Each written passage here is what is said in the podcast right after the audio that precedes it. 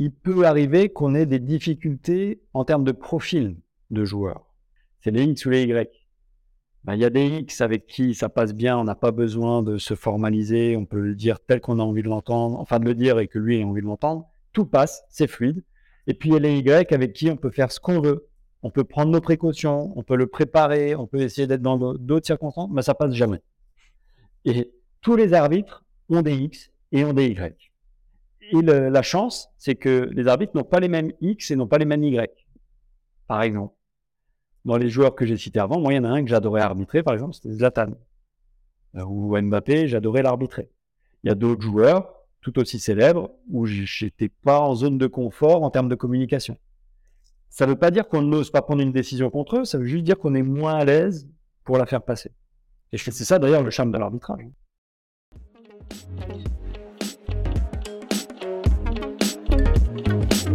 Confidence sportive, le podcast qui parle des émotions du sport.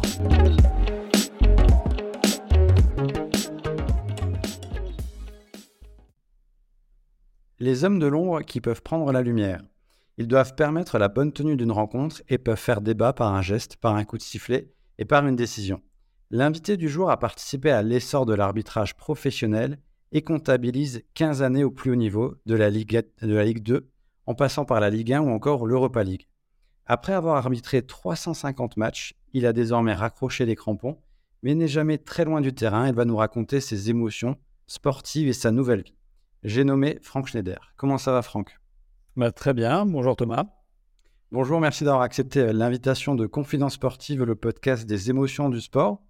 On va parler euh, de ton parcours, mais aussi de tes émotions. Euh, si on vient à tes débuts, quels sont tes premiers souvenirs de sport?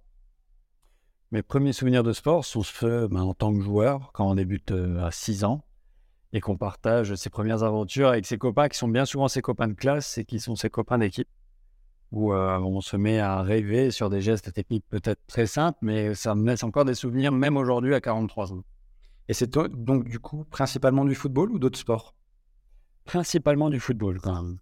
J'ai fait du foot en tant que licencié, après j'ai pratiqué d'autres sports. Euh, vraiment de manière occasionnelle, mais je me suis vraiment concentré sur le foot. Toutes les fonctions dans le foot, mais que du foot. Et l'Alsace est très connue pour, euh, pour son engouement pour le football en plus. Pour le football et pour le bénévolat dans le football qui est très développé, on sait que c'est une, une, vraie force de la région et on s'appuie sur elle euh, pour gravir les échelons. Euh, on le voit encore dans, dans tous les grands clubs amateurs en Alsace, le bénévolat tient une place très importante. Et comment on se dirige vers euh, l'arbitrage plutôt que, par exemple, euh, le, football euh, professionnel? Est-ce que tu rêvais, toi, de devenir footballeur professionnel ou est-ce que l'arbitrage t'a directement intéressé et inspiré? Alors, justement, mes premières émotions à l'âge de 6, 8, 10 ans, tout le monde rêve de devenir footballeur professionnel quand on joue au foot et qu'on aime ça. j'ai ensuite continué à jouer. J'ai même eu la chance d'être en sport-études, mais j'étais un joueur très moyen en sport-études. En quatrième et en troisième, je côtoyais des joueurs du centre de formation et j'étais bien conscient du niveau euh, d'écart. Et là, ça m'a pris de commencer à entraîner tout d'abord. Euh, donc j'entraînais des joueurs qui avaient 6 ans à l'époque, débutants. Et après, j'ai voulu tenter l'arbitrage. Je me suis dit, ben, je joue, j'entraîne, ben, je vais voir la troisième casquette qui est celle de l'arbitre. Ça m'a pris à 15 ans et depuis, euh, j'ai pu raccrocher. Et à quel moment tu ressens le, le déclic, entre guillemets, de, te dire je vais pouvoir passer un cap et pourquoi pas devenir professionnel Dans l'arbitrage? Oui, tout à fait. Ça vient très tard parce que, en fait, quand on débute l'arbitrage, il y a trois possibilités hein, pour lesquelles on vient à l'arbitrage. Très, très basiquement, c'est soit pour respecter le statut, parce que les clubs sont obligés de fournir euh, des arbitres, soit parce qu'on cherche un peu d'argent de poche quand on commence, et ça peut être une motivation qui se comprend hein, quand, quand, on est jeune, adolescent, et qu'on peut se faire un petit peu d'argent le week-end soit par passion, vraiment. Et je pense que moi, c'est celle-là qui, m'a motivé à aller vers l'arbitrage. Ce qui fait que j'avais tellement la passion, du foot que j'ai fait les trois, entraîner, jouer, arbitrer, sans me poser de questions sur les possibilités euh, des trois filières. Sauf qu'à l'âge euh, de 23 ans, on m'a demandé de choisir parce que je pouvais devenir arbitre de la fédération. Et là, quand on veut devenir arbitre de la fédération, on est obligé d'arrêter de jouer à côté. Donc là, on se pose toujours pas la question d'être arbitre professionnel. Par contre, c'est euh, l'impact de l'arbitrage sur notre vie. Parce que quand on arrive, alors aujourd'hui, ça serait la, N3 ou la N2, Mais à l'époque, c'était la CFA2. Quand on arrive à ce niveau-là, on est obligé de partir euh, bien souvent le matin très tôt ou la veille pour entrer très tard le jour du match ou le lendemain. Ça oblige de s'entraîner, ça oblige d'avoir un niveau théorique très fort. Donc, c'est un vrai investissement l'arbitrage. Donc, pour faire clair, de 6 ans jusqu'à 23 ans, pour moi, je, touchais à tout au football. À 23 ans, j'ai vraiment dû me focaliser sur l'arbitrage. Et en parallèle, tu fais des études et, tu fais des études pour devenir, euh, pour, avoir un autre métier que qu'être arbitre de football. C'était pas ce que. Ah oui, oui, oui, oui. ça m'a toujours. Euh, c'est la passion du foot qui m'a guidé, mais je me voyais pas travailler dans le foot, très clairement. D'ailleurs, euh, j'ai pas l'impression aujourd'hui de travailler dans le foot. Mais euh, donc j'ai fait mes études, j'ai fait un bac, une maîtrise en droit des affaires, un master en école de commerce, et à côté j'ai travaillé bah, dans différentes sociétés. Mais l'arbitrage n'était qu'un hobby en quelque sorte. Là où ça s'est compliqué, c'est quand j'ai gravi les échelons et que les matchs commençaient à être en semaine. Ou que les déplacements étaient déjà le jeudi soir, par exemple. Là, ça devenait compliqué. Et heureusement que j'avais un, chef qui était euh, et passionné de foot et compréhensif. C'est sûr que ça aide. Et par rapport à l'arbitrage, qu'est-ce qui te, plaisait euh, justement dans, cette approche-là, d'avoir euh, le contact avec les joueurs, de, la bonne tenue d'un match? C'est quoi ce qui te passionnait? L'arbitrage, ce qui me passionnait à cette époque-là, c'était le, les voyages, parce qu'on bouge beaucoup, on est obligé d'aller dans différentes villes tous les week-ends. C'était de côtoyer euh, de nouvelles personnes, de nouveaux joueurs, des entraîneurs que je découvrais avant dans les journaux et là je pouvais les côtoyer, que ce soit en CFA2 ou en CFA. Pour nous, c'était quand même le, top d'arriver à ce niveau-là. Et ça l'est toujours aujourd'hui, il ne faut jamais oublier hein, que c'est déjà un niveau très élevé. Donc c'était à la fois côtoyer ce niveau-là, ces joueurs-là, être acteur du jeu, de se rendre compte qu'on touchait au haut niveau, parce que c'est déjà le haut niveau, la CFA2 ou CFA à l'époque. Et bah, c'est d'être dans cet apprentissage continu et puis de se prendre au jeu, parce que être arbitre, c'est aussi être compétiteur. Il faut savoir qu'un arbitre, pour gravir les échelons, ben, il est classé tous les ans, donc on se prend au jeu en voulant être parmi les meilleurs. Et, on va en parler justement parce qu'il y a énormément de, pression aussi dans le football par rapport aux arbitres avec la surmédiatisation du, football, les réseaux sociaux, l'arrivée de la VAR.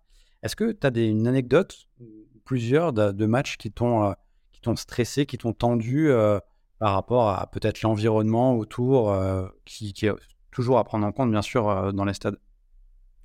Alors, dans le fond, tous les matchs sont une source de stress. Et pour moi, le stress, si on est vraiment sur les émotions, est, un moteur. C'est quelque chose de positif. Donc, il faut, savoir le gérer. Donc, euh, le stress, il y en a à chaque match. Après, il y a du stress qui peut devenir un peu pesant, voire un peu inhibant. C'est quand il est mis par des personnes qui cherchent justement à, nous imposer un rapport de force. Mais là, je viens déjà dans les matchs euh, de haut niveau. Ça se trouve moins au niveau amateur.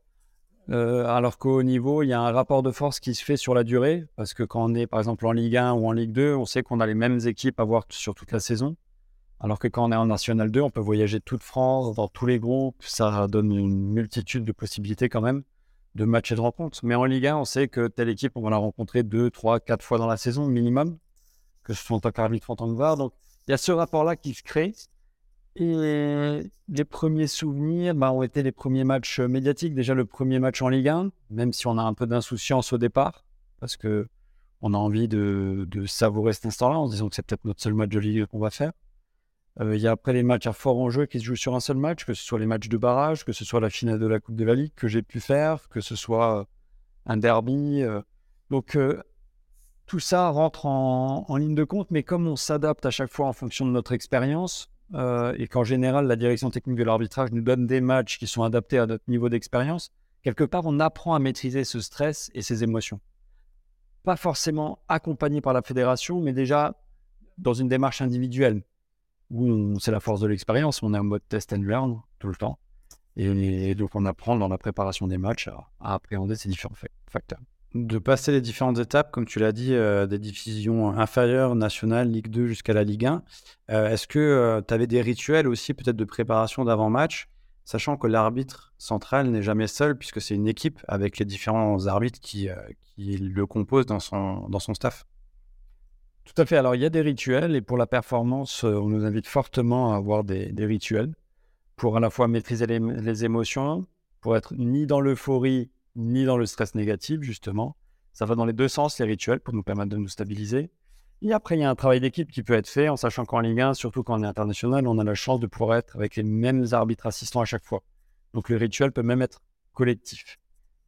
Effectivement. Après, dès mes débuts en arbitrage, j'ai eu la chance de rencontrer un arbitre de ligue à l'époque qui m'avait fait prendre conscience que le match qu'on arbitrait, quel que soit le niveau, c'est le match le plus important de la semaine pour les joueurs qu'on va arbitrer.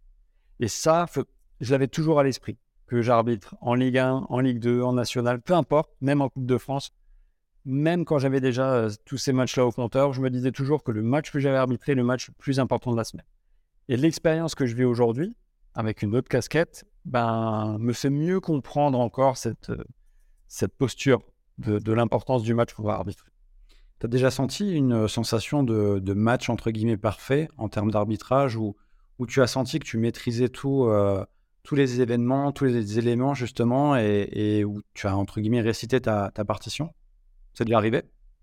Alors je ne l'ai pas senti forcément sur le moment, mais je le sens a posteriori. Et, et, je pense que mes plus belles prestations sont celles où j'ai pu arbitrer avec euh, spontanéité euh, et, insouciance quelque part. Où j'ai pu prendre des décisions même très fortes contre les top clubs français. Et quelque part, je réfléchissais pas. Et c'est ça, je crois, la grande force des arbitres, c'est d'être sur euh, cette intuition, cet instinct, parce que finalement, l'instinct, l'intuition, ce n'est que l'expérience qui nous guide. Et mes plus grandes erreurs, à contrario, je les ai faites quand j'ai trop réfléchi ou quand j'ai trop anticipé la prestation parfaite ou idéale. Donc euh, oui, on le sent, ce, sentiment-là, et on l'a en tant qu'arbitre, hein, parce qu'on est nous aussi à la recherche d'une prestation aboutie. Mais on le sent qu'à la fin, parce qu'un coup de sifflet malheureux dans les arrêts de jeu de la deuxième mi-temps fait oublier la prestation aboutie euh, des 89 premières minutes. Bien sûr.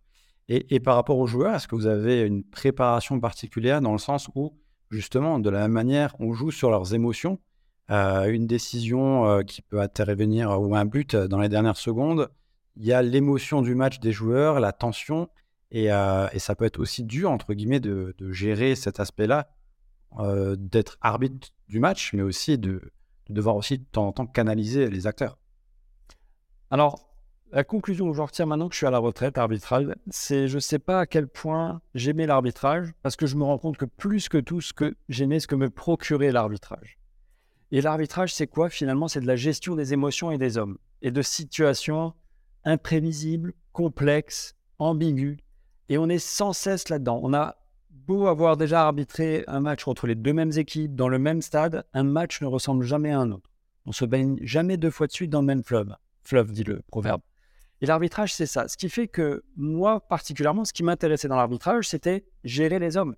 C'était gérer les situations. C'était d'anticiper leur profil de personnalité parce que certains étaient plutôt sur la colère, d'autres étaient plutôt sur euh, la peur, d'autres étaient plutôt dans l'euphorie et la joie.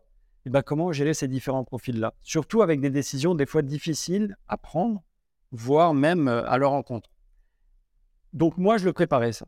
Surtout euh, au début, quand on découvre un niveau, quand on découvre la Ligue 1, mais quand on arrive, comment on gère, par exemple, moi je me rappelle, c'était Gignac, un des premiers que j'ai dû arbitrer.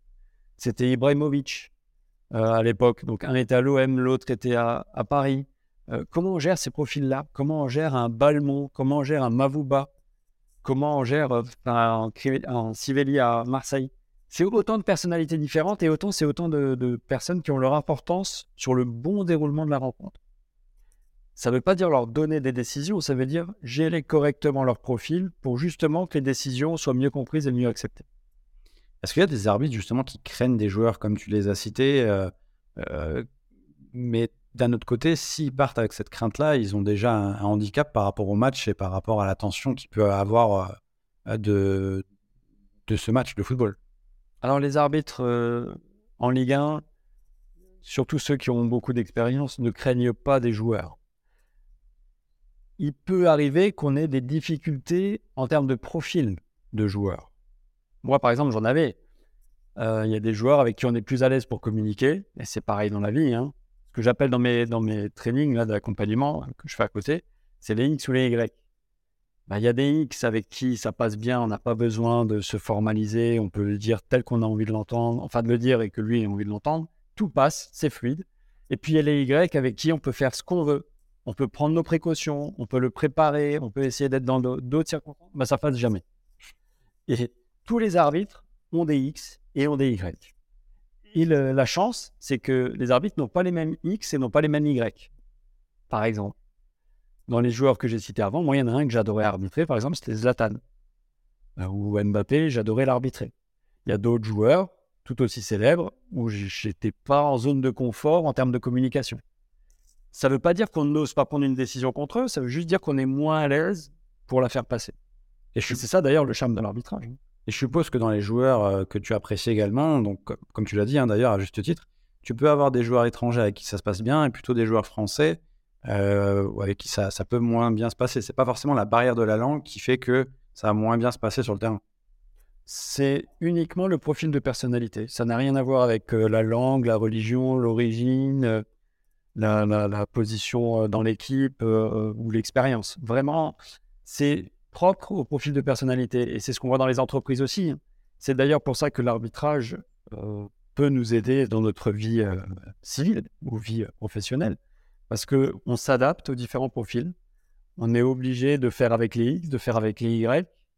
Des fois c'est simple, des fois c'est plus compliqué. Et pour autant, il faut le faire. c'est pour ça que dans mon équipe, j'avais la chance d'avoir deux profils très différents du mien et qui nous permettaient d'être assez complémentaires pour être euh, en capacité de communiquer avec tout le monde dans le match. Et le quotidien, au final, d'un arbitre, comment tu préparais tes semaines euh, Est-ce que tu étais focus sur le match Est-ce que tu faisais de la vidéo? C'était quoi un peu le, quotidien pour qu'on ait un peu euh, l'envers du décor, les coulisses? Alors, si je pars de la préparation d'un match, il y a déjà, quand on a la désignation, c'est en général le 9 à 10 jours avant le match. Donc, euh, on reçoit notre désignation. La désignation, c'est finalement quel match on va arbitrer, quand et où. Donc ça, à partir du moment où on le reçoit J-9, J-10, on prépare la logistique parce que c'est nous qui organisons nos déplacements. Donc on regarde euh, train, avion, voiture, euh, peu importe. On regarde l'hôtel où on va, il faut qu'il soit dispo aussi parce que quand on est désigné pendant les vacances scolaires, quand on est désigné au mois d'août dans le sud, quand on est désigné au mois de mai sur la côte d'Azur à Nice ou à Monaco et que c'est le, le Grand Prix euh, de Monaco, le tournoi de tennis de Monte-Carlo, le Festival de Cannes, c'est pas toujours simple de trouver un hôtel, de trouver un moyen de transport. Donc déjà, il y a la difficulté logistique. Après, il y a la difficulté d'organisation parce qu'il faut que les quatre membres de l'équipe arbitrale arrivent au même endroit au même moment. Donc on se synchronise. Donc ça, c'est le premier aspect. Toujours sur l'organisation même du match. Après, il y a l'analyse des deux équipes. Alors, au bout de quelques années, on les connaît. Et malgré tout, on a différents outils pour euh, regarder les derniers événements, les derniers matchs qu'ils ont pu avoir, s'il y a des joueurs suspendus, euh, quelle est la dynamique de l'équipe, quelle est notre dynamique avec eux? Donc ça peut être un travail vidéo, ça peut être un travail juste euh, de recherche, de lecture aussi pour comprendre un peu ce qu'ils disent, où ils sont. Et après, il y a le match en lui-même. Ça, c'est juste vis-à-vis de l'équipe. Vis-à-vis de l'équipe arbitrale, il y a ce travail-là qui peut se faire en collectif quand on est habitué à tourner ensemble, mais il y a aussi des arbitres qui tournent avec des, des arbitres assistants avec qui ils n'ont pas l'habitude de tourner. Et c'est ça tout le challenge, c'est de se dire comment en moins de 24 heures, on va constituer une équipe efficace pendant un match de 90 minutes où on va être sous pression, parce qu'on va se retrouver au général la veille. Et là, justement, comment on va passer les consignes Et moi, j'avais l'habitude d'envoyer mes consignes 7 jours avant, toujours, pour leur permettre de les assimiler, de les comprendre. S'il y avait des points à éclaircir, on pouvait les éclaircir euh, bien avant, on me posait les questions bien avant. Donc ça, c'était, ça faisait partie de la routine, par exemple. On s'occupe de la logistique, on s'occupe des questions une semaine avant, et ça nous permet après de faire notre préparation individuelle. La préparation individuelle, elle est principalement euh, physique. Donc on a nos entraînements à faire. Alors ça, selon les arbitres, c'est entre 5 à 14 entraînements par semaine. Hein. Chacun ça. Les vieux, c'est un peu moins. Les jeunes, c'est un peu plus. Ça dépendait si on avait encore une activité à côté. Et puis, surtout quand on est un peu plus vieux, on connaît mieux son corps et on s'adapte. Et donc, on a fait la préparation logistique, on a fait la préparation tactique, on a fait la préparation physique. Ça, c'est dans les dix jours qui précèdent la rencontre. Parce que le programme d'entraînement physique, forcément, s'adapte au jour du match.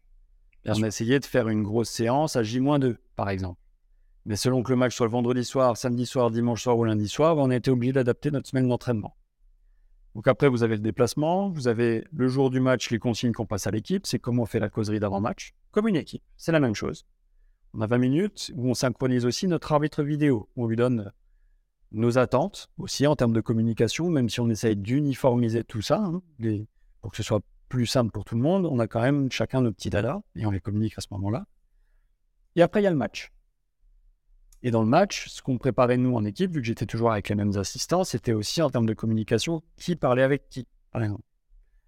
Selon l'importance du match, selon l'antériorité de notre relation, parce qu'il y a des fois des matchs qui s'étaient mal passés, comment renouer le contact. Donc tout ça, on le mettait en place, c'était des stratégies, on va dire, comportementales.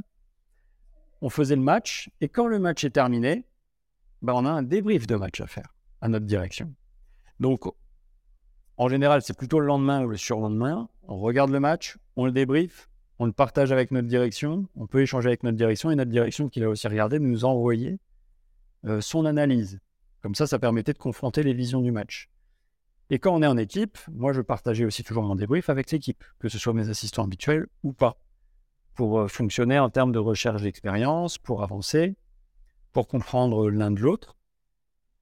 Euh, donc il y avait toujours cette dynamique avant le match, mais aussi après le match, pour qu'on apprenne. C'est le feedback hein, qu'on fait en entreprise, c'est la culture du feedback, comment on se dit les choses, comment on va valoriser les points forts et comment on va voir pour nos points d'amélioration, comment on va les mettre en œuvre. Et donc ça, ça venait après, en sachant que ça, c'est sur l'analyse du match, mais d'un point de vue physique, il y avait aussi la séance en J plus 1 ou J plus 2, la séance de récup. Et en général, la J plus 2 correspondait avec la désignation du match de 9 jours plus tard, ou de 10 jours plus tard. Donc ça nous permettait de replanifier notre préparation. Donc une vraie préparation qui est euh, semblable à un sportif de haut niveau, tout simplement. À la grande différence que l'arbitre se gère tout seul. Effectivement. Et quand je vois aujourd'hui les équipes, les préparateurs athlétiques et les responsables performance gèrent et pilotent tout ça. Ouais, plus semblable à un sportif de haut niveau dans une discipline individuelle plutôt. Exactement. Et par rapport à, à tout ça, est-ce que toi, tu as senti une évolution dans ton arbitrage au fur et à mesure des années? Des points où tu t'es amélioré au fur et à mesure C'est surtout dans la gestion des émotions que j'ai beaucoup changé. J'étais à mes débuts un chien fou et je savais que ça pouvait c'est ce qui avait fait ma force pour monter, pour gravir les échelons et c'est ce qui avait été euh, ma grande faille ou qui a provoqué une rétrogradation que j'avais connue de Ligue 2 à National.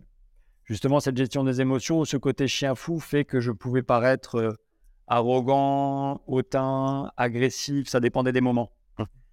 Euh, et donc là, j'en ai profité pour en même temps dans mon parcours professionnel euh, faire un gros travail sur les émotions. Donc je me suis certifié sur différents outils.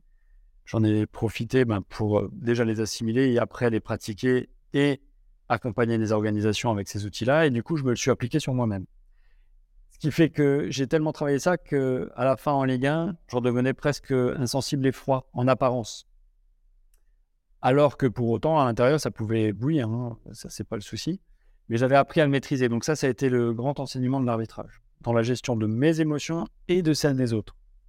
Et par rapport à la Ligue 1, tout simplement aujourd'hui, euh, quel regard tu as sur, sur l'arbitrage, sachant que euh, on a l'impression sur cette première partie de saison qu'il y a eu énormément d'expulsions de, cartons rouges et que euh, il y a beaucoup de tensions, alors forcément qui est lié, euh, je pense, aux, nombreuses descentes et puis au classement qui est très resserré en, haut du classement.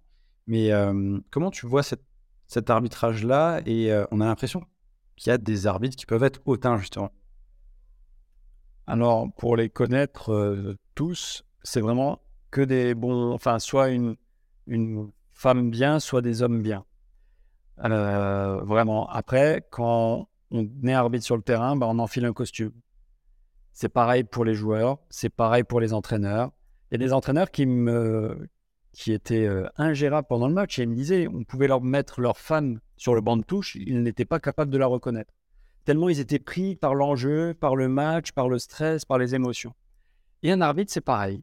Enfin, une ou un arbitre, c'est pareil. C'est-à-dire que quand on monte sur le terrain, bah, on a aussi notre rôle à jouer. Il ne faut pas oublier que nous, on est un peu seul au milieu de tout le monde. Et des fois, les, parties, différentes parties prenantes, que ce soit les joueurs, entraîneurs, présidents, médias, ils ont l'impression qu'ils viennent nous parler.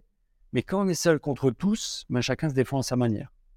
Plus ou moins adroitement, on va le dire. Mais nous, en tant qu'arbitre, on ne fait que appliquer ce qui nous est demandé.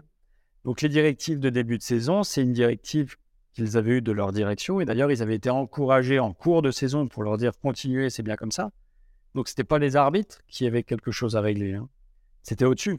Et je pense qu'entre-temps, il y a une décision qui a été prise qui peut expliquer ça d'ailleurs. Mais Les clubs s'en plaignaient, même les arbitres hein, ne comprenaient pas la ligne technique qui était donnée, et pour autant, s'ils n'appliquent pas ce qu'on leur demande, ils en subissent des sanctions. Comme je l'ai expliqué au tout début, il y a un classement. S'ils n'appliquent pas ce qui est demandé, forcément la direction n'est pas satisfaite. Si elle n'est pas satisfaite, il risque une rétrogradation. Inconsciemment, est-ce que vous avez aussi, euh, on en a un peu parlé tout à l'heure, mais euh, on a l'impression qu'il y a des joueurs, c'est un peu des têtes de turc, entre guillemets, ils vont systématiquement prendre un carton jaune. Je pense forcément à Marco Verratti, euh, joueur du PSG. Bon, c'est moins le cas maintenant.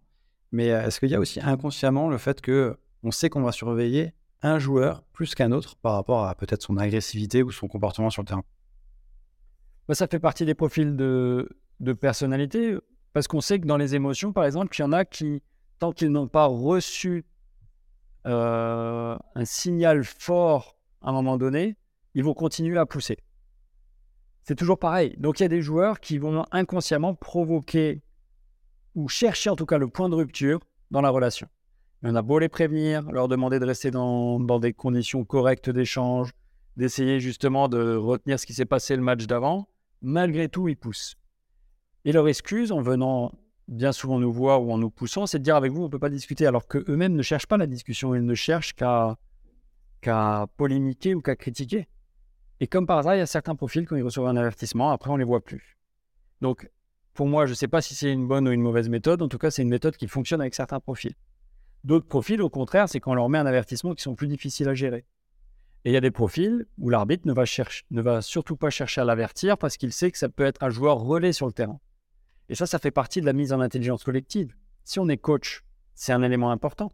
C'est-à-dire qu'il y a un joueur, si on sait que c'est le relais de l'arbitre, bah, l'arbitre va le protéger pendant le match quand il va être limite à avoir un avertissement ou pas un avertissement, l'arbitre, consciemment ou inconsciemment, va le protéger. Il ne va pas lui mettre l'avertissement parce qu'il sait que s'il garde ce joueur-là dans l'équipe et sur le terrain, ça lui facilite la gestion de son match.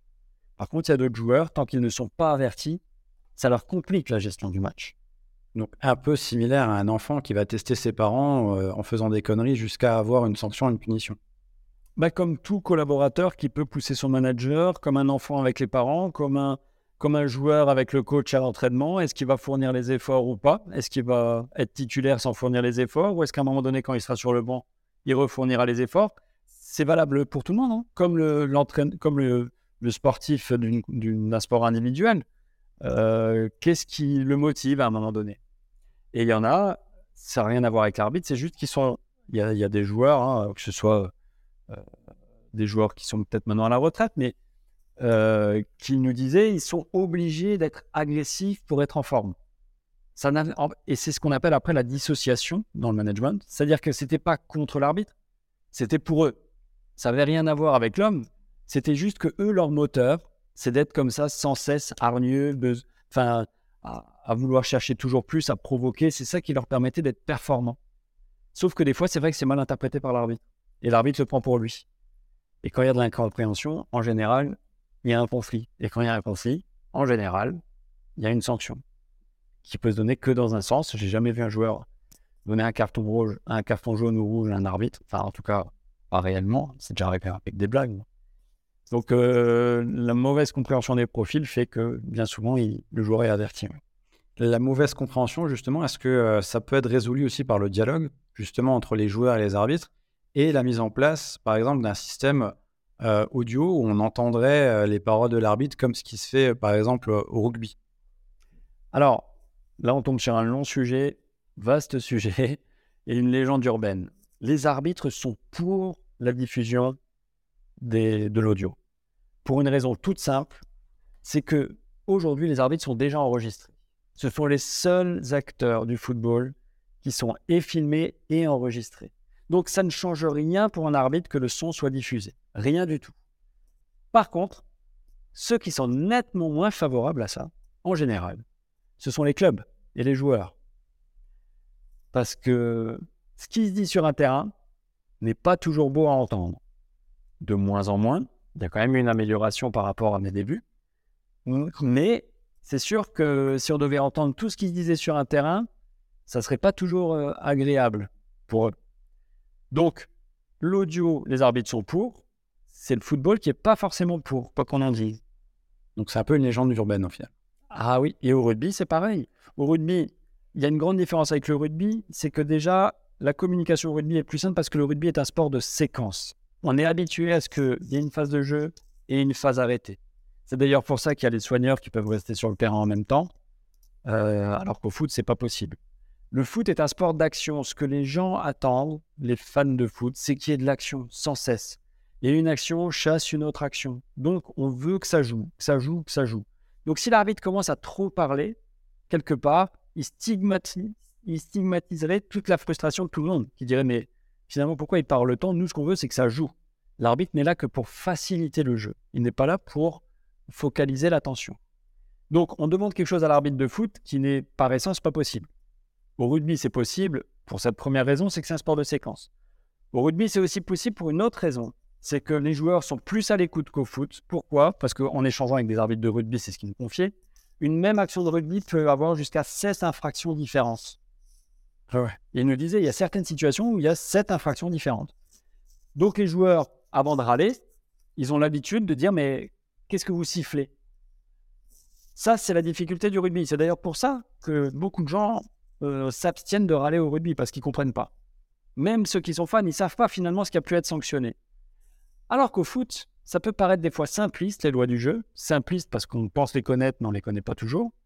Et du coup, quand on vient, on a déjà un avis. On n'est pas en phase de découverte ou d'écoute, on est en phase de jugement et de critique, ce qui n'est pas pareil. Donc plutôt que de laisser une chance à l'arbitre d'expliquer, on vient pour contester, parce qu'on pense qu'on a tout vu. Donc il y a des fois où l'arbitre se trompe, et il y a des fois où l'arbitre a raison. Mais au foot, on n'accepte pas le fait que l'arbitre puisse expliquer. Et d'ailleurs, quand on vient le voir, moi, c'est une des répliques que j'avais. Quand on me disait, ouais, mais moi, je voudrais pouvoir communiquer avec vous et discuter, donc expliquez-moi ce qui s'est passé. Je leur ai expliqué. Et après, ils me disaient, ouais, mais je suis pas d'accord. Moi, je leur répondais, je suis pas là pour vous convaincre. Je suis là pour vous expliquer. C'est pas pareil. Vous prenez ou vous prenez pas. Mais au moins, je vous aurais expliqué. Après, je suis pas là pour convaincre tout le monde sur chaque décision. Mon rôle, c'est de prendre des décisions. Vous, c'est de marquer un but de plus que l'adversaire.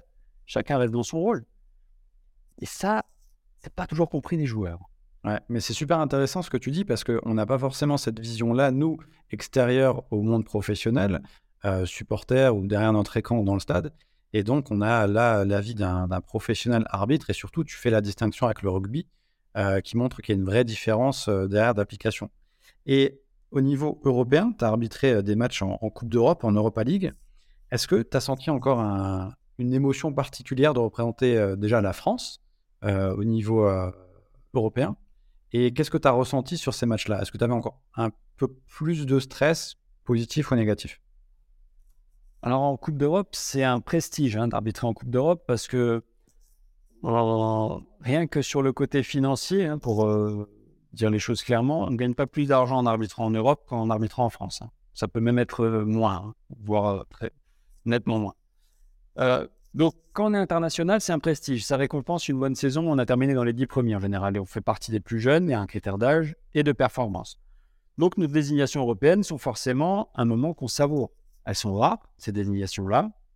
Donc, on les savoure. Après, moi, j'ai eu la chance de faire des matchs au centre, mais très peu. Les matchs préliminaires, Europa League, de jeunes ou de qualification.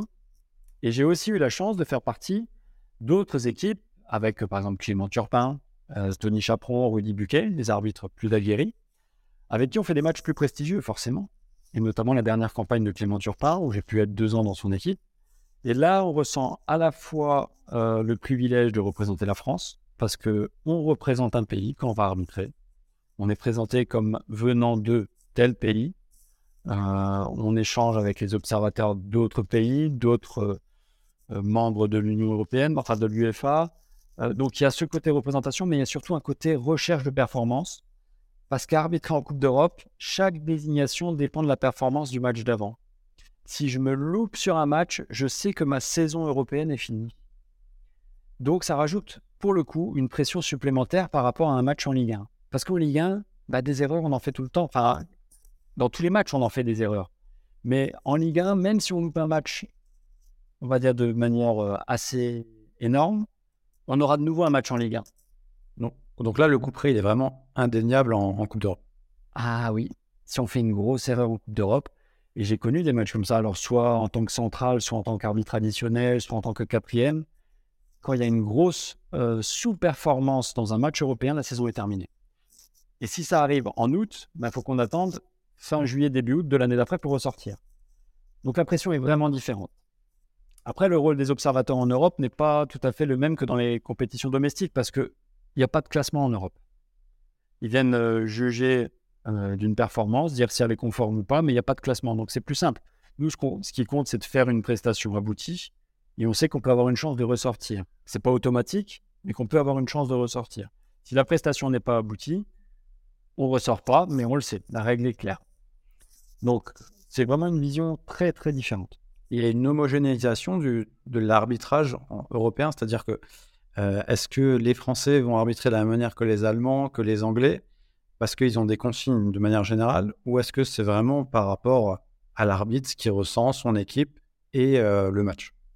Alors l'arbitrage, c'est avant tout une histoire d'homme et de, ressenti et de personnalité.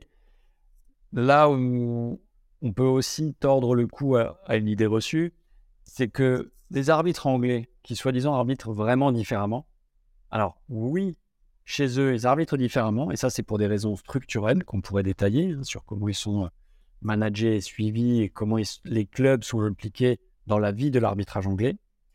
Mais en Europe, bah, ils arbitrent comme tous les autres euh, arbitres de toutes les autres nations. Le référentiel est le même, les attentes sont les mêmes, les observateurs aussi. Donc un arbitre anglais qui peut être avec une ligne de tolérance assez élevée d'un point de vue disciplinaire ou technique en Angleterre, en, première ligue, va avoir vraiment la même lecture qu'un autre arbitre en Champions League ou en Europa League. Il est obligé. C'est la compétition qui dicte euh, la ligne technique, c'est pas l'arbitre. Même s'il y a toujours une variable d'ajustement, hein, qu'on s'entende bien. Hein. C'est pas des robots. Mais dans les attentes, en tout cas, la compétition a les mêmes attentes pour tous les arbitres. Par rapport à ta carrière, si on refait le, topo, est-ce que tu as des, regrets aussi par un moment? Euh, Est-ce que tu as eu euh, des situations d'arbitrage qui ont été plus complexes à gérer, sur lesquelles euh, tu aurais fait différemment? Alors, j'ai commis forcément des erreurs, mais il y a des erreurs où, même si elles sont désagréables, on les vit bien parce qu'on les comprend, on sait pourquoi on a pris la décision et on en tire un enseignement. Et ça, ça a été la très grande majorité des erreurs que j'ai pu faire. Par contre, les erreurs où j'ai eu du mal à dormir et du mal à les vivre ou à les supporter sont les décisions que j'ai pu prendre quand j'ai voulu jouer un autre rôle que le mien, quand j'ai voulu jouer une autre personnalité que la mienne, quand j'ai trop réfléchi quelque part. Et ces erreurs-là sont vraiment difficiles parce que quand elles touchent à nos valeurs profondes, quand on fait quelque chose contre nos valeurs et qu'en plus on se trompe, c'est le double effet qui se couche hein, sur la gestion des émotions. Hein. C'est qu'il y a à la fois l'émotion du travail mal fait et en plus l'émotion d'avoir euh, touché à nos valeurs et de ne pas s'être respecté. Tu as pu avoir des moments de, entre guillemets, euh, déprime après des matchs? Où tu passes forcément euh, très vite par un sentiment négatif, mais tu dois te replonger sur le match suivant? Alors, un match non abouti, bah, c'est les mêmes étapes que dans la courbe de deuil. Hein. J'aime bien l'utiliser dans les accompagnements. Donc, forcément, on passe toujours par cette phase de, déni, de colère et un peu de tristesse. Et, après, un peu de peur, parce qu'on dit, tiens, est-ce que finalement, on va être encore dans la division ou pas? Euh, Malgré tout, mon moteur fait que la colère me remet en énergie, moi, dans mon profil de personnalité. Donc, euh, j'ai eu des moments où j'étais peut-être pas bien suite à un match et la difficulté en plus pour un arbitre, c'est qu'on n'arbitre pas forcément toutes les semaines, pas tous les trois jours. Même si on est en Ligue 1 et qu'il y a des matchs tous les trois jours, comme on peut faire, on est à peu près 21 arbitres en Ligue 1 en moyenne. Euh, donc ça veut dire un match sur deux. C'est-à-dire que des fois, on peut être 15 jours sans arbitrer. Et quand on de cheval, le mieux, c'est de se remettre en salle tout de suite. Hein. Donc on a fait un match non abouti, qu'en plus on n'est pas satisfait de sa décision ou du process de prise de décision, qu'on subit un abattage médiatique assez féroce, que on se rend compte que la direction n'est pas satisfaite non plus et, qu'il faut attendre 15 jours, c'est long. c'est très très long. C'est long forcément. De l'autre côté, par rapport à des joueurs, est-ce que tu as, eu des phrases euh, qui t'ont fait plaisir des... Justement, quels sont les mots que tu as pu avoir de, de coach ou de joueurs euh, qui t'ont marqué positivement par rapport à tes prestations? Ah, elles sont nombreuses, hein, ces phrases-là ou ces attentions-là. Hein. Et puis même l'année dernière, quand j'ai annoncé que j'arrêtais et que j'ai eu pas mal d'attention, parce que sur l'instant, il y a une telle pression qu'on ne se soucie pas spécialement euh, de l'arbitre. Euh, par contre, une fois qu'on annonce qu'on part, là, il y en a plusieurs qui trouvaient que c'était trop tôt. que voilà, avec la maturité et l'âge, bien souvent, ils apprécient les arbitres plutôt que les jeunes qui arrivent et qui sont en train de se, se former, ce qui est normal. Hein. Euh, mais les enjeux sont tels, surtout avec quatre descentes, qu'on privilégie un arbitrage un peu senior, même s'il court un peu moins vite ou moins longtemps, qu'un arbitrage jeune, certes puissant, mais encore à peaufiner. Donc des attentions, j'en ai eu de la part de coach, euh, de la part de président, de la part de joueurs. Euh, et c'est toujours agréable. Et d'ailleurs, que ce soit des joueurs en Ligue 1 ou en Ligue 2, euh, ou même des journalistes hein, qui regrettaient parce qu'à un moment donné, quand on est là depuis quelques années, on a sa griffe. Alors on est souvent décrié, un peu apprécié, mais au moins ils savent à quoi s'attendre quand on arrive et c'est ça, je pense, le plus important. Cette période, justement, tu l'as travaillé en amont, cette, cette bascule de fin de carrière pour embraser une deuxième carrière? Oui, c'est une décision mûrement réfléchie. Déjà, je l'avais posée parce que quand je parle des valeurs, parce que les émotions reposent aussi sur des valeurs. Il y a un moment donné, quand on est dans un système et qu'on n'adhère plus à tout dans le système, on fait la balance. Qu'est-ce qui nous motive et qu'est-ce qui nous démotive? Et quand le plateau de ce qui nous démotive est bien plus lourd que ce qui nous motive, je pense qu'il faut avoir le courage d'arrêter. Et la décision, une fois que je l'avais prise, ça a été comme un soulagement. Et je l'ai prise assez. Je l'avais prise en fait deux ans avant d'arrêter, à peu de choses près. Ce qui fait qu'après, je suis parti en conflit avec ma direction, vu que quelque part, inconscient. En fait, j'ai comparé, pour prendre une image un peu drôle, j'ai comparé ma fin de carrière avec euh, le mari qui n'ose pas quitter sa femme. C'est-à-dire qu'à un moment donné, il sait qu'il veut plus être avec, euh, il attend autre chose, il veut partager d'autres choses. Peut-être pas avec sa femme, mais avec une autre. Mais comme il n'ose pas lui dire, parce que des fois on peut être un peu lâche, ben il la pousse à bout pour après passer pour la victime. Et moi, avec du recul, je me mets souvent à dire que j'ai fait ça avec ma direction. C'est-à-dire qu'à un moment donné, j'étais tellement pas en phase avec ce qu'on nous demandait. Je parle pas des 90 minutes sur le terrain, où là, c'était de, l'adrénaline et du bonheur, mais en dehors, j'étais tellement pas en phase que plutôt que de partir tout de suite, j'ai dit clairement ce que je pensais. Je les ai poussés à bout. Et à un moment donné, ils en ont eu tellement marre qu'ils m'auraient rétrogradé en Ligue 2, alors que j'étais international, ce qui était vraiment incompréhensible. Et ce n'était pas les performances terrain qui ont amené à cette décision. Mais le responsable, c'était moi. Il hein. faut reconnaître qu'eux n'ont fait que prendre la décision qui s'est imposée. Donc, euh, comme ma femme euh, n'a pas voulu me quitter, qu'est-ce que j'ai fait? Ben, Si je reprends l'image un peu drôle, hein, mais c'est valable pour les femmes ou pour les hommes, ben, je me suis fait attraper avec ma maîtresse. Et là, vu que je me suis fait attraper avec ma maîtresse, ben, ma femme a pris ses responsabilités, m'a rétrogradé en Ligue 2. Je dis ma femme, on est bien d'accord, j'avais aucun lien euh, de proximité avec ma direction, hein, mais c'est pour rester dans l'image. C'est-à-dire que comme j'ai pas eu le courage tout de suite parce que j'adorais ce que je faisais pendant 90 minutes sur le terrain, mais le reste me pesait trop, inconsciemment, j'ai poussé à la décision. Et quand j'ai été rétrogradé en Ligue 2, je me suis dit là, c'est vraiment les moments de prendre la décision. Parce qu'après, on peut rester en Ligue 2, on gagne confortablement sa vie, les matchs, on les maîtrise, ça n'empêche pas de faire des erreurs, mais franchement, on n'est pas en difficulté. Quand on a d'expérience de Ligue 1, forcément, il faut rester toujours sérieux hein, dans sa préparation. Et là, je me suis dit qu'il était temps de partir, donc quelque part, j'avais eu le temps de faire le deuil et de préparer la suite. Et comme j'ai eu la chance de toujours bosser à côté, je suis dans le conseil où j'accompagne euh, les dirigeants et les organisations justement à, créer un collectif qui soit aligné et engagé au service d'une vision d'entreprise et donc à gérer les émotions, à, accompagner les managers justement. Comme j'avais toujours ça à côté, ben, ça m'a permis de, faire le, lien entre cette vie arbitrale et cette vie professionnelle que j'ai toujours eue, mais j'avais plus de temps pour ma vie de consultant. Et après, j'ai eu la chance, ben, quand j'ai annoncé ma retraite, d'avoir euh, Marc Keller qui m'a appelé pour me dire que pour lui, euh, il ne concevait pas de me laisser comme ça à la retraite, enfin de côté. Et euh, c'était de profiter de mon expérience d'arbitre pour apporter cette vision de l'arbitrage à une équipe de haut niveau et du staff. Donc ce lien avec le haut niveau, je l'ai toujours. L'environnement a changé. Comme j'ai dit, hein, j'ai changé de maillot, mais j'ai gardé la même passion. Donc, euh, c'est encore plus facile de faire une transition quand on a toujours un pied euh, dans ce milieu-là et qu'on a toujours la chance de pouvoir euh, pratiquer sa passion. On sent que c'est quand même un crève-cœur que tu aurais peut-être pu continuer un peu plus longtemps si ça s'était passé autrement. Ah oui, mais il faut pas avoir de regrets. J'ai vécu tellement de belles choses dans l'arbitrage. Ce que j'en retiens, c'est que des bons moments, que des belles rencontres. Même les moments difficiles, là, quand on se voit entre collègues, encore en activité ou à la retraite, on en rigole. Euh, j'en retire vraiment que du positif. Et, une fois de plus, je suis le premier responsable de ce qui m'est arrivé. Donc, euh, euh, ça fait partie de, notre parcours. Voilà, c'est comme ça qu'on s'est construit. Il faut l'accepter, il faut aller de l'avant. Je dis pas que c'est agréable sur le moment, parce que qu'on apprend qu'on est rétrogradé alors que c'est pas mérité d'un point de vue sportif ni d'un point de vue grade, mais que c'est mérité par mon comportement, il faut assumer hein, ses choix et ses erreurs, même si des fois c'est inconscient.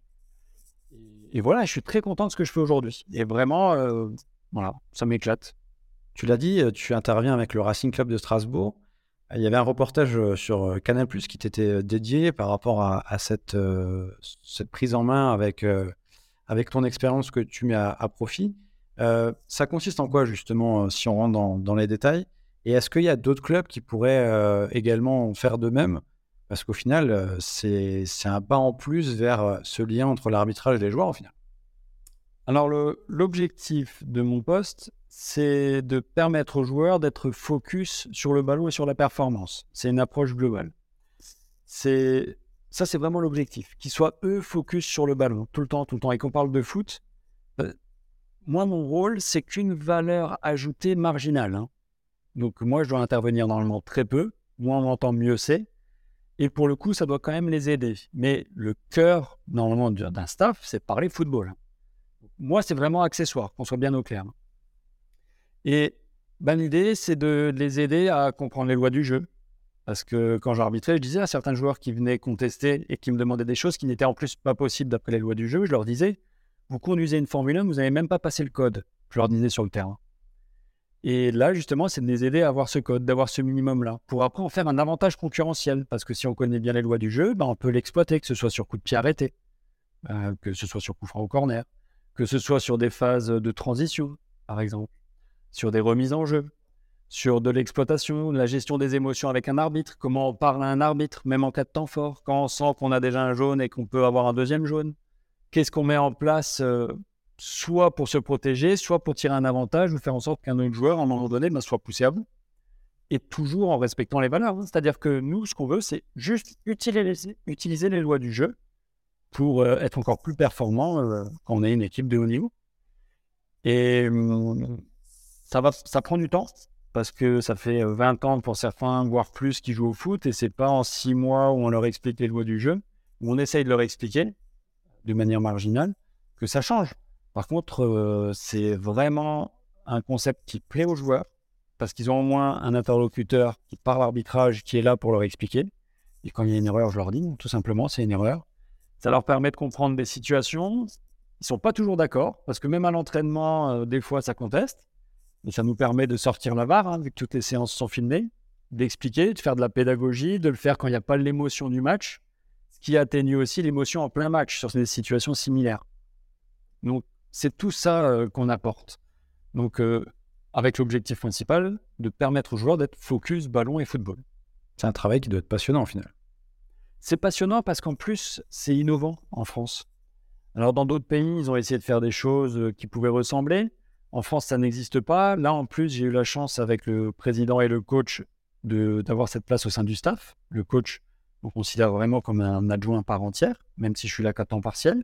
Et même si je suis sur une activité marginale, il me considère quand même comme un adjoint. Alors bon, malheureusement, là, le club a connu euh, quelques mouvements au sein du staff, mais que ce soit le coach principal ou là le coach intérimaire, ils m'ont toujours intégré dans les démarches. Euh, les joueurs aussi m'ont intégré. Maintenant, ils me voient comme un membre du staff et non plus comme un arbitre. Quand je suis arrivé, il y en a certains qui vous voyaient, euh, d'autres qui vont tester, donc ça c'était drôle. Aujourd'hui, je suis vraiment un, membre du staff. C'est une belle j'arbitre au final. Ah bah oui, oui, tout à fait. Et donc, j'arbitre euh, les oppositions, j'arbitre du jeu réduit, ça dépend. Je participe des fois juste à la mise en place des ateliers quand il n'y a rien à faire avec l'arbitrage, mais je suis aussi là pour aider. Et après, les jours de match, enfin que ce soit préparation de match, jour de match, débrief de match, j'ai aussi ce rôle-là d'explication et de pédagogie vis-à-vis de, bah, de, toutes les parties prenantes d'un club. Et en tant qu'expert, est-ce que c'était plus facile d'arbitrer lorsque tu as débuté ou euh, aujourd'hui? Ah, avec du recul, ce que je vis aujourd'hui, je le conseille à tous les arbitres en activité. Et, c'est d'ailleurs euh, un axe qui peut encore être euh, intégré à la nouvelle démarche, et, enfin à la nouvelle politique de l'arbitrage pensé. L'arbitrage est devenu professionnel en France, ça a été une belle avancée. Et celui qui l'avait mis en place à l'époque, hein, Bertrand Layek, a, fait énormément avancer l'arbitrage pensé grâce à ça. Pour moi, le, deuxième axe, au-delà de la présence à Clairefontaine, ça serait la présence dans les clubs. Et ce que je vis aujourd'hui est tellement riche que si les arbitres pouvaient le vivre en étant en activité, ils seraient encore meilleurs sur le terrain et la compréhension mutuelle serait encore euh, plus simple. Parce que pour la mise en œuvre, c'est facile. Comme il y a des arbitres qui ne peuvent pas arbitrer les clubs de leur région, il suffit qu'ils s'entraînent avec ces clubs-là. Et tout le monde y gagne. C'est-à-dire que les clubs ont des arbitres à disposition qui peuvent en plus leur expliquer les lois du jeu. Et les arbitres comprennent les enjeux du week-end. Et la psychologie n'est pas du tout la même dans le suivi d'une saison, qu'on soit arbitre ou joueur. Et ça, je me rends compte de la différence aujourd'hui entre être membre d'une équipe ou être arbitre. Dans, l'enchaînement des matchs, dans la pression des matchs, ça n'a rien à voir. Et c'est vraiment intéressant. Donc, si on pouvait changer ça et intégrer un arbitre dans la vie euh, d'un club au quotidien, ça serait une belle avancée. Et les arbitres seraient encore plus efficaces et encore meilleurs. Il y a des pourparlers, des choses qui peuvent se mettre en place, justement, qui suivent euh, ce que tu viens de dire, ou pour l'instant, ça reste un peu euh, au stade de l'utopie et tu restes un, phénomène, entre guillemets, puisque tu es le seul dans cette position-là Alors, mon objectif, c'est toujours intéressant de se mettre des objectifs c'était de se dire que si à l'issue de cette saison, il y avait d'autres arbitres qui intégraient d'autres clubs la saison prochaine ou dans les deux saisons à venir, c'est que mon objectif était atteint. Je pense que l'objectif sera atteint parce qu'il y a eu des sollicitations euh, de clubs euh, justement pour intégrer des arbitres dans leur staff et faire la même chose.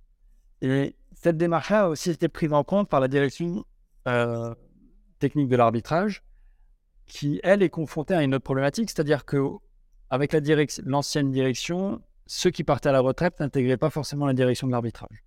Ce qui était quelque part une fuite ou une perte d'expérience et de savoir-faire. Avec la nouvelle direction, je ne sais pas encore l'orientation qui va être donnée, mais c'est une opportunité pour elle d'intégrer ceux qui sont partis à la retraite et qui ont encore du savoir et qui pourraient aider les jeunes à grandir plus vite, ou même aider les experts à travailler encore d'autres axes. Donc, il y a cette volonté de s'ouvrir et en même temps, il y a cette volonté de garder aussi l'expérience, comme dans une entreprise, et le savoir-faire pour faire grandir tout le monde. Dans tous les cas, je sais que c'est un sujet euh, sur la table de plusieurs clubs. Intéressant, on va suivre ça avec, euh, avec attention et je pense que ça peut être vraiment une avancée euh, pour le football de manière générale et l'arbitrage. Hormis le sport, maintenant, on arrive quasiment au bout de l'épisode. Franck, qu'est-ce qui te procure des émotions au quotidien? C'est dès que ça concerne le capital humain. Et c'est à la fois dans la vie perso et dans la vie pro. Alors la vie perso, c'est évidemment la vie de famille qui procure beaucoup d'émotions et je redécouvre ça depuis que je suis à la retraite. C'est aussi un des éléments qui a permis de faciliter euh, la retraite. C'est quand on découvre une vie familiale et qu'on est avec ses enfants et sa femme et qu'on profite de, des week-ends ou des soirs sans stress, euh, c'est autre chose. Dans la vie professionnelle, c'est les accompagnements des dirigeants, des organisations, des managers que je peux faire.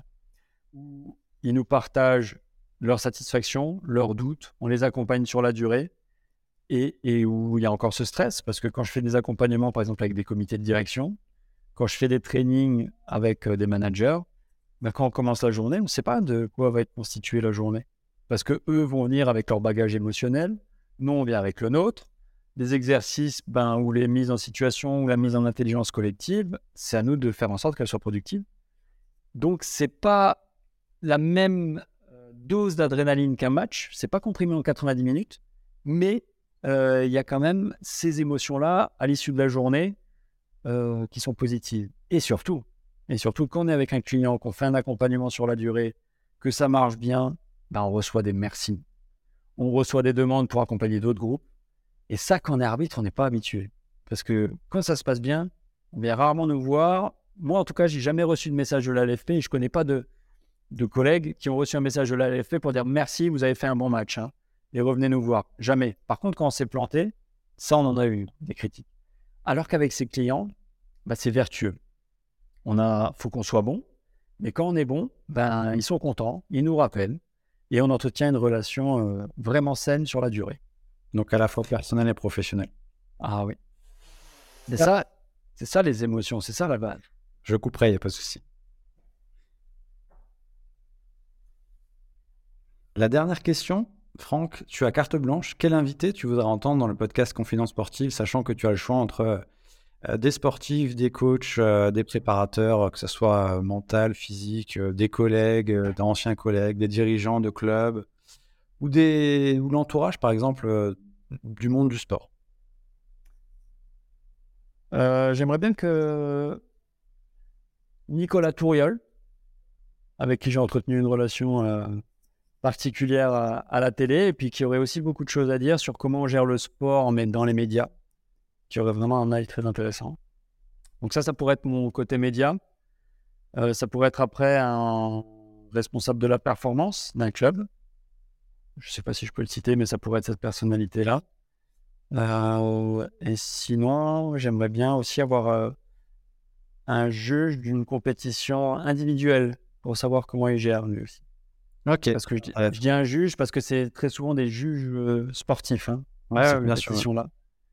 Et comme ma fille fait du judo et que je vois ces arbitres-là, et j'admire comment cette, cette activité a intégré l'arbitrage dès le plus jeune âge pour les compétitions des plus jeunes par les jeunes.